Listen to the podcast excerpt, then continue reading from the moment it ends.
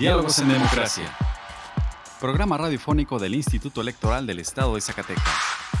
Juntos, conozcamos más acerca de la cultura democrática en nuestro estado. Escúchanos todos los miércoles a partir de las 4.30 de la tarde por la frecuencia del 97.9 de FM del Sistema Zacatecano de Radio y Televisión. Diálogos en Democracia. Esto es Diálogos en Democracia. La pluralidad como lenguaje único donde todas las voces sean escuchadas. Diálogos en Democracia. Programa radiofónico del Instituto Electoral del Estado de Zacatecas. Un acercamiento a la diversidad de ideas y pensamientos. Comenzamos. Diálogos en Democracia. Muy buenas tardes, les saluda Carolina López dándoles la bienvenida a Diálogos en Democracia, programa radiofónico desarrollado por el Instituto Electoral del Estado de Zacatecas. Agradecemos su compañía a una emisión más hoy miércoles 2 de marzo. En el programa de hoy hablaremos sobre el foro de la distritación electoral que ya ha comenzado a nivel nacional y local. En Sabías que escucharemos una cápsula sobre las reformas constitucionales y legales para garantizar la paridad de género. En nuestra sección de Hablemos de, escucharemos una cápsula sobre la visita que hace el INE a la ciudadanía para integrar las mesas directivas de casilla. Además, las últimas noticias en materia electoral. Ahora vamos a nuestra primera sección de efemérides. Pluralidad, donde todas las voces son escuchadas. Diálogos en democracia. Esta semana en la historia. Efemérides. 28 de febrero de 1525. Aniversario de la muerte de Cuauhtémoc. La bandera nacional deberá izarse a media asta. 1 de marzo de 1854. Aniversario de la proclamación del Plan de Ayutla, redactado por Juan Álvarez e Ignacio Comonfort, cuyo objetivo era derrocar a Santa Ana. 2 de marzo de 1829. Muere Josefa Ortiz de Domínguez, partícipe de la lucha por la independencia nacional de la corona española. 3 de marzo de 1908. Se publica en El Imparcial la entrevista Díaz-Krillman. El presidente Díaz declaró que México estaba preparado para la democracia. 4 de marzo de 1913. Ignacio L. Pesqueira, gobernador interino de Sonora, junto con la legislatura local, desconoce a Huerta y se organiza la rebelión sonorense contra ese gobierno. 5 de marzo de 1913. Álvaro Obregón, jefe de la sección de guerra de Sonora, llama al pueblo a combatir el régimen de Victoriano Huerta. 6 de marzo de 1836. Después de 12 días de asedio, durante la Guerra de México con Texas, el Ejército Nacional emprende el asalto a El Álamo. Los defensores tejanos son aniquilados en combate. La libertad de elegir y decidir es solo nuestra. Diálogos en democracia. Diálogos en democracia. El Instituto Nacional Electoral generó el primer escenario de la Distritación Nacional 2021-2023 a nivel federal y local, correspondiente a los estados de Baja California Sur, Guanajuato, Michoacán, Tabasco y Zacatecas que forman parte del segundo bloque de entidades. El consejero del INE Ciro Muraya Marrendón inauguró el foro de distritación electoral en Zacatecas en el que mencionó que este es un trabajo técnico y neutral, pero con un gran significado político, ya que lo dice la Constitución en su artículo 53. La demarcación territorial de los 300 distritos electorales uninominales será la que resulte de dividir la población total del país entre los distritos señalados la distribución de los distritos electorales uninominales entre las entidades federativas se hará teniendo en cuenta el último censo general de población sin que en ningún caso la representación de una entidad federativa pueda ser menor de dos diputados de mayoría. El funcionario electoral destacó que cada 10 años, después de cada censo demográfico que realice el INEGI, debe de hacerse la actualización de la geografía electoral a nivel nacional y asegurar el derecho a la representación de la población hay que tomar en cuenta que la Constitución habla del censo, es decir, de habitantes, no del padrón electoral, no de electores y mucho menos aún de preferencias electorales. El derecho a la representación es de todos y por lo tanto debe haber equilibrio en la conformación de los distritos, equilibrio poblacional, para evitar que algunos diputados de mayoría representen a mucha más gente que otros. porque de esa manera se distorsiona ese derecho a la igualdad de representación. Y como la población cambia, se mueve, varía en el tiempo, es necesario que se haga esta actualización. Y la distritación que estamos iniciando hoy en Zacatecas va a servir para las elecciones de 2024, de 2027 y de 2030. Ya después, como en 2030 habrá un nuevo censo, estarán los resultados en 2031, pues ya las elecciones de la siguiente década se van a hacer con base en la distritación que surja del próximo censo. Por su parte, el vocal ejecutivo del INE en Zacatecas, Matías Chiquito Díaz de León, señaló que a partir de la reforma electoral del 2014, el INE tiene la responsabilidad de la geografía electoral tanto federal como local. Hasta antes del 2014, recordaron ustedes, la geografía electoral local la definía la legislatura del Estado. A partir de la reforma del 14, corresponde al INE la determinación de la geografía electoral desde el área geográfica más básica, que es la sección electoral, la sección que nos refiere a la casilla, este ámbito geográfico de la sección combinado con electores nos determina el número de casillas para un proceso electoral y relevante la determinación del tamaño y diseño de los distritos electorales federales y locales. El número de los distritos no está en el ámbito de competencia del INE, lo determina el legislador, a nivel nacional 300 distritos, a nivel estatal 18. Pero el tamaño y el diseño es responsabilidad del Instituto Nacional Electoral. La fortaleza del sistema democrático es la representación política y la armonía de la representación política está en la justa combinación de geografía y población, geografía y electores. De eso se trata la distritación. En la inauguración del foro, el maestro Juan Manuel Frausto Ruedas, consejero presidente del Instituto Electoral del Estado de Zacatecas, también tuvo intervención para dar la bienvenida. A nombre del IES agradezco la invitación a este foro sobre la distritación electoral nacional 2021-2023 en este estado de Zacatecas, que constituye un espacio para informar, es decir, que generamos un espacio que da valor a los principios de transparencia y de máxima publicidad. Dijo que con la reforma constitucional y legal del 2014 se estableció un sistema nacional de elecciones con los ahora denominados organismos públicos locales electorales, en el que se establecieron mecanismos inéditos de colaboración con el INE en diversas materias. Hoy muchas de las actividades del proceso electoral concurrente se comparten entre el INE y el IES, siendo, como sabemos, el INE la institución rectora en todo aquello que la Constitución y las leyes reglamentarias lo establecen. El consejero presidente dijo que el IES refrenda su compromiso de colaboración y acompañamiento con el INE para obtener un equilibrio poblacional entre los distritos locales para garantizar el principio de representatividad en las elecciones de diputadas y diputados. Una vez que el Instituto Nacional Electoral presente el primer escenario de distritación, haremos nuestra tarea Convocaremos a las y los representantes partidistas acreditados en el Consejo General del IES para que expongan sus observaciones y propuestas y que construyamos un escenario con las menores desviaciones. Muchas gracias, enhorabuena y éxito en los trabajos de la ruta trazada para los próximos meses. Gracias. Una vez iniciado el foro de distritación, el ingeniero René Miranda Jaimes, director ejecutivo del Registro Federal de Electores del INE, explicó qué, cómo y quiénes llevarán a cabo los trabajos de distritación tanto a nivel nacional como a nivel local, además del por qué es necesario actualizar la distritación. Para nadie es un secreto que todos los días pues nacen más este, mexicanos, mexicanas, mueren también.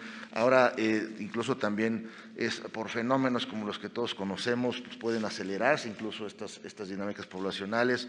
El tema también de la migración entre las entidades federativas es un fenómeno bien interesante. Fíjense ustedes que cada, entre cada censo poblacional se mueven de entidad federativa prácticamente la tercera parte de los, de, los, pobladores del país. Es una cifra bien interesante. En este, entre el censo 2010 y 2020 se ratificó esta, esta tendencia, incluso se superó, cerca, un poco más del 34% de las mexicanas y mexicanos se movieron entre entidades federativas por distintas razones. Desgraciadamente algunas tienen que ver con cuestiones pues, de falta de seguridad, falta de oportunidades, pero digamos las causas son diversas, pero es una realidad. Y esto nos lleva, bueno, y no solamente hay una, esta migración entre entidades, sino al interior de las propias entidades federativas, para nadie es un secreto y creo que todo el mundo lo puede observar, cómo las zonas eh, rurales tienden a, despoblarse y las zonas urbanas tienden a poblarse. Es decir, esto es una cuestión natural que ocurre en todo el país. Eh, y Zacatecas, por supuesto, no es ajena a ello. Entonces, tenemos que hacer una revisión justamente en función de las cifras que nos dan el, que nos da el censo y yo también me sumo, por supuesto, al, reconocimiento al INEGI, no, no lo dejaremos de hacer porque logró hacer un censo poblacional complejo en situaciones inéditas. Para el caso de Zacatecas destacó que los cuatro distritos federales continúan, solo se ajustarán los trazos de acuerdo al movimiento poblacional que hubo en el estado. Estos 58 municipios que componen este estado eh, pues buscaremos no fraccionarlos y si acaso se tiene que fraccionar algunos, pues que sean los menos. Y esto de alguna manera pues explica esto de las secciones, que eventualmente secciones de, un, municipio pueden pertenecer a, un distrito distinto, se explica simple y sencillamente porque justamente se busca equilibrar la población, equilibrar la población lo más posible, pero también sin particionar de manera importante los distritos. El doctor Miguel Ángel Gutiérrez Andrade, integrante del Comité Técnico del INE para el seguimiento y evaluación de los trabajos de distritación, explicó el modelo matemático en el que se basarán para hacer la dispersión de la población. Actualmente los cuatro distritos están en rango, pero lo que se trata es de que ese rango sea todavía más chiquito, ¿verdad? Hay uno entre el 10 y el 15%, hay otro distrito entre el 5 y el 10, y hay, uno, y hay dos que están abajo del 5%. Finalmente, la maestra Marcela Chen Oviedo, integrante del Comité Técnico del INE para el seguimiento y evaluación de los trabajos de distritación, destacó que el equilibrio poblacional en los distritos tiene que respetarse porque es un criterio que viene desde la constitución política. ¿Por qué defendemos el equilibrio poblacional? Porque tiene el soporte eh, jurídico más eh, relevante de todos los que podamos tener y por eso es que estamos beneficiando esto, porque el espíritu al final de todo el ejercicio es darle el mismo peso a cada uno de los votos. Entonces, de ahí que, de pronto se van a encontrar con que estemos defendiendo que el equilibrio se, se respete. En este sentido, es que se realizan los trabajos para actualizar la demarcación territorial en los distritos locales y federales para preservar el valor del voto ciudadano y contribuir a mejorar la representatividad de la democracia, por lo que se generó un proyecto multianual que concluirá en el 2023 antes de que arranque el proceso electoral federal 2023-2024. Representando el libre derecho a la elección. Diálogos en Democracia. Escuchemos ahora una cápsula de nuestra compañera Virginia Perusquía que nos habla sobre las reformas constitucionales y legales para garantizar la paridad de género, ahora que comenzamos el mes de la mujer. Explorando ideas a través del diálogo. Hablemos de... En México, entre 2019 y 2020, el Congreso de la Unión realizó sustantivas reformas constitucionales y legales para encaminarnos decididamente a la democracia paritaria y a la gobernanza incluyente. La paridad en todo es ahora un principio constitucional y por lo tanto incluye el total de las candidaturas a todos los cargos de elección popular, ya sean locales, estatales o federales.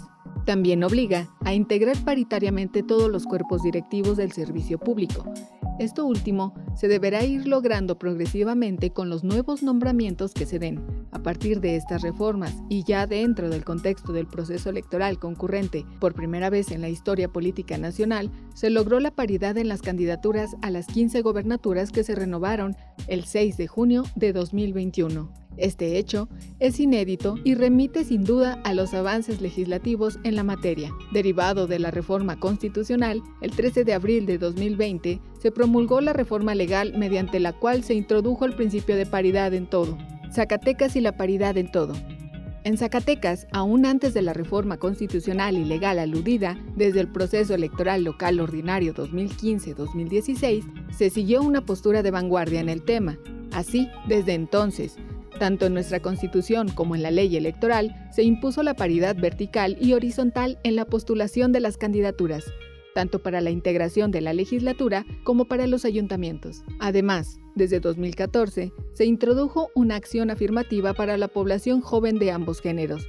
El 20% del total de las candidaturas debe tener esa condición. Ya en el proceso electoral 2017-2018, la mayoría de las entidades federativas, incluidas Zacatecas, introdujimos en la normatividad electoral la llamada paridad transversal, que consiste en postular igual número de mujeres y hombres en las candidaturas, pero tomando en cuenta los llamados bloques de competitividad electoral, es decir, observando la obligación de no postular solo mujeres en los lugares que se saben perdidos de antemano y por la baja competitividad electoral de un partido político, postulando en igual número a mujeres y hombres en los espacios donde el partido tiene altas posibilidades de ganar.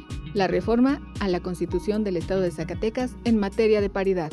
En esta reforma se destaca el derecho de la ciudadanía de votar y ser votada en condiciones de paridad, la incorporación del lenguaje incluyente en el texto de la Constitución local, la obligación de observar el principio de paridad en la integración de la legislatura del Estado, en las secretarías del despacho del Poder Ejecutivo Estatal, en los ayuntamientos y en sus despachos, así como en los órganos autónomos y jurisdiccionales.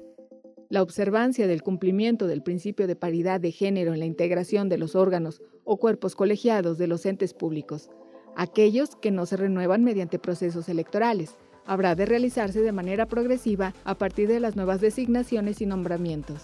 La armonización de las leyes locales en materia de paridad en todo se dio hasta el 12 de diciembre del 2020, es decir, se hizo después de iniciado el proceso electoral pasado.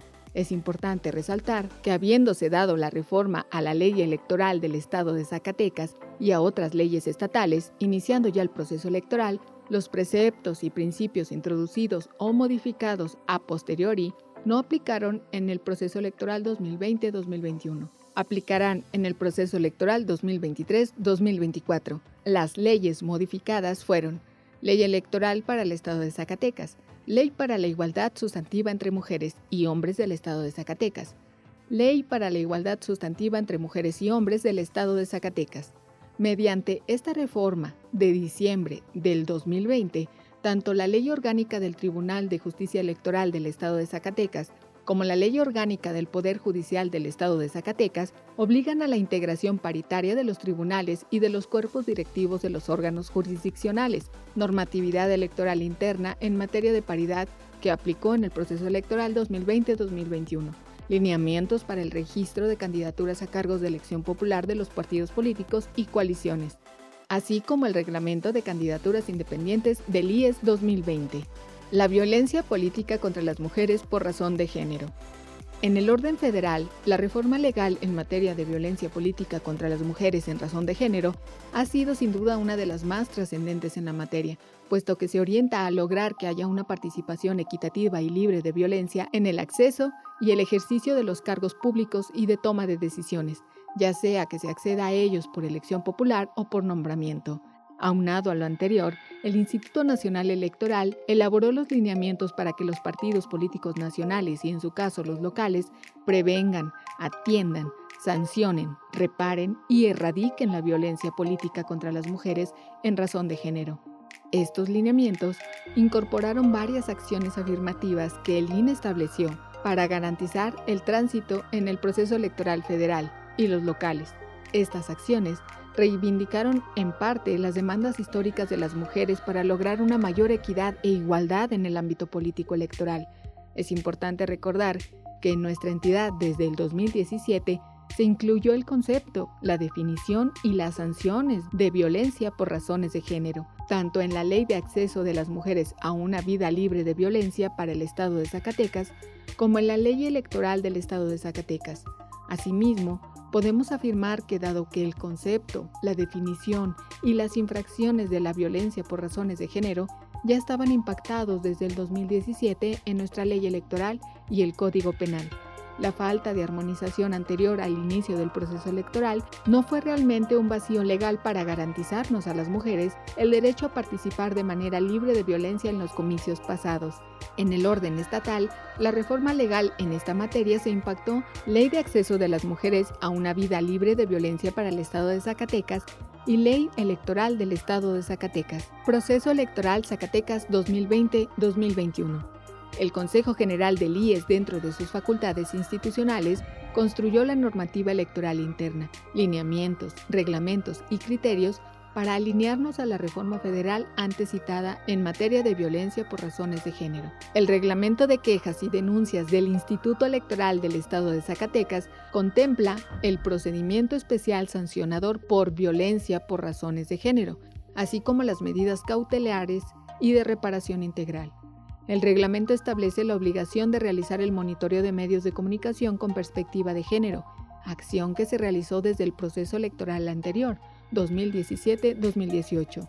Lineamientos para el registro de candidaturas a cargo de elección popular de los partidos políticos y coaliciones, donde se incorporan los supuestos previstos en la llamada 3 de 3 contra la violencia por razón de género esta prevención pretendía constituir un mecanismo para impedir que accedieran a los cargos de toma de decisiones públicas aquellas personas a las que se supone no tener un modo honesto de vida. Sin embargo, la Sala Superior determinó que el INE y los OPLES carecen de facultad para determinar la pérdida de la presunción de contar o no con un modo honesto de vida. Con ello, la contundencia de la 3 de 3 quedó prácticamente sin efectos.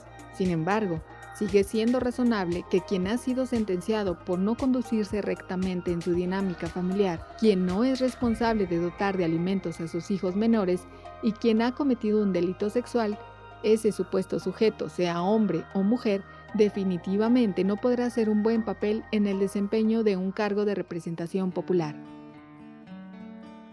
¿Deseas conocer más? Te invitamos a leer la revista digital Mujeres Zacatecanas al Poder en su edición número 5, un esfuerzo editorial que realiza la Comisión de Paridad entre los Géneros del Instituto Electoral del Estado de Zacatecas, donde encontrarás este y más artículos sobre este tema. Nuestra elección en la diversidad de, en la diversidad de pensamiento. Diálogos en democracia. El INE inició la notificación a los 7 millones de ciudadanas y ciudadanos que resultaron sorteados para invitarlos a integrar las mesas directivas de casillas que se instalarán este 10 de abril para la revocación de mandato. Los temas de interés en la materia político-electoral. ¿Sabías que?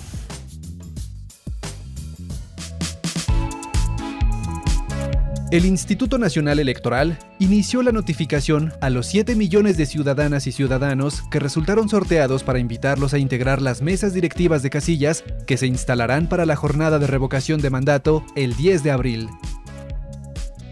Durante los próximos días, más de 12.000 personas supervisoras y capacitadoras asistentes electorales recorrerán todo el país en busca de la ciudadanía seleccionada el CAE visita al ciudadano, eh, si lo encuentra, le habla un poco de lo que es la revocación de mandatos, si está interesado en participar y en caso de que el ciudadano esté interesado en participar, en ese mismo momento, si el ciudadano no lo permite, se hace una breve capacitación sobre las actividades este, que se realizan ese día. En promedio cada uno de mis CAEs, algunos un poquito más, algunos un poquito menos, pero más o menos 800 cartas por CAE. O sea, 800 ciudadanos que tienen que visitar durante la primera etapa, que es básicamente un mes.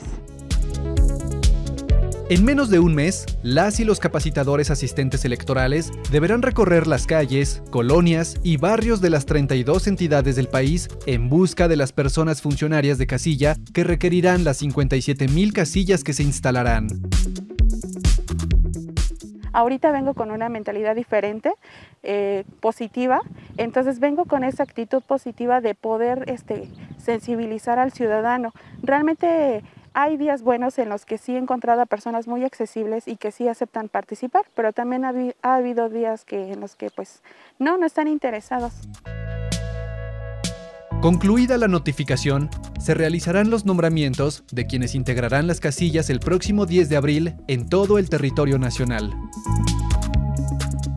Los ciudadanos que están interesados en participar y que siguen con el proceso eh, entran a un segundo sorteo, una segunda insaculación en donde ya se les asigna un cargo. Una vez que este cargo sale, ahí por ahí de, de marzo, el 8 de marzo, este, se hace la impresión de los nombramientos y los CAES vuelven a ponerse en contacto con esa gente que salió nuevamente insaculada para visitarlos, entregarles sus nombramientos y capacitarlos ya específicamente sobre el cargo. El objetivo es que cada una de las 57 mil casillas que se instalarán el día de la jornada cuente con al menos 5 personas debidamente capacitadas. Necesito 60 personas que es el número óptimo que nos solicitan. ¿Qué son? Eh, bueno, en sí una casilla, cinco personitas, que es un presidente, un secretario, un escrutador y dos suplentes generales. Pero bueno, nosotros nos piden el doble, que son 10 por mesa, porque necesitamos llegar al óptimo. Porque en dado caso que alguna persona a la hora menos pensada, pues te renuncie por alguna cuestión, pues ya tenemos de dónde nos apoya. Así que el Instituto Nacional Electoral invita a la ciudadanía a participar activamente en la jornada de revocación de mandato. Pluralidad, donde todas las voces son escuchadas. Diálogos en democracia. Si te interesa conocer más información al respecto, te invitamos a encontrar más cápsulas interesantes en nuestro canal en Spotify. Encuéntranos como Radio IES y si te interesa que hablemos de un tema en especial, envíanos un correo a diálogos.ies.gmail.com. Tu opinión y participación es muy importante para nosotros. Escuchemos ahora las últimas noticias que han surgido en temas electorales. Las últimas noticias en la materia. Breves electorales. El Instituto Nacional Electoral aprobó la realización de tres foros de discusión nacional sobre la revocación de mandato del presidente de la República para promover la participación y el debate informado entre la ciudadanía. Los foros se llevarán a cabo los días 25 y 31 de marzo y 3 de abril de 2022 en un horario entre las 17 y las 20 horas, garantizando la equidad entre los posicionamientos y así coadyuvar a la emisión de un voto libre y razonado. El Consejo General del Instituto Nacional Electoral, INE, aprobó el protocolo para la atención de víctimas y la elaboración del análisis de riesgo en casos de violencia política contra las mujeres en razón de género, que brinda una ruta de trabajo para proteger la seguridad e integridad de las víctimas. El Consejo General enfatizó que el protocolo guiará la actuación del personal del INE en el proceso de atención a la violencia política contra las mujeres en razón de género, ya que establece los ejes rectores de la atención del primer contacto y de la elaboración del análisis de riesgo que permita determinar la necesidad de dictar las medidas de protección y o un plan de seguridad a las mujeres que presenten una queja o denuncia por violencia política ante cualquier instancia del INE y su debido seguimiento. El IES se renueva. El Consejo General del Instituto Electoral del Estado de Zacatecas, en sesión ordinaria, designó a Jesús Guillermo Flores Tejada, José Manuel Ambriz Carrillo y Martina Lara González como titulares de las direcciones ejecutivas de organización electoral y partidos políticos, de administración y de paridad entre los géneros, así como a Eva María Gaitán Martínez y Omar Bernardo Aguilar Delgado como titulares de las unidades técnicas de comunicación social y oficialía electoral, respectivamente. Las y los nuevos funcionarios al servicio del IES rindieron protesta de ley y asumieron el cargo a partir del 1 de marzo, quienes deberán cumplir con las funciones establecidas en la legislación electoral y observar los principios rectores que rigen la materia electoral. La libertad de elegir y decidir es solo nuestra. Diálogos en democracia. Diálogos en democracia.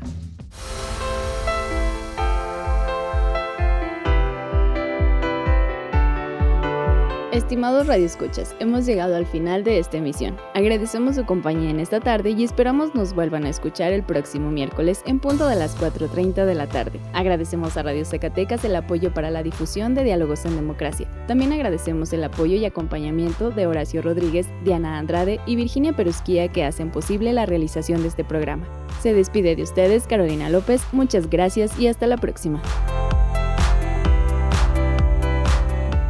Esto fue Diálogos en Democracia. Un espacio del Instituto Electoral del Estado de Zacatecas para la promoción del diálogo y la cultura democrática. Te esperamos en nuestra próxima edición. Diálogos en Democracia. Diálogos en Democracia.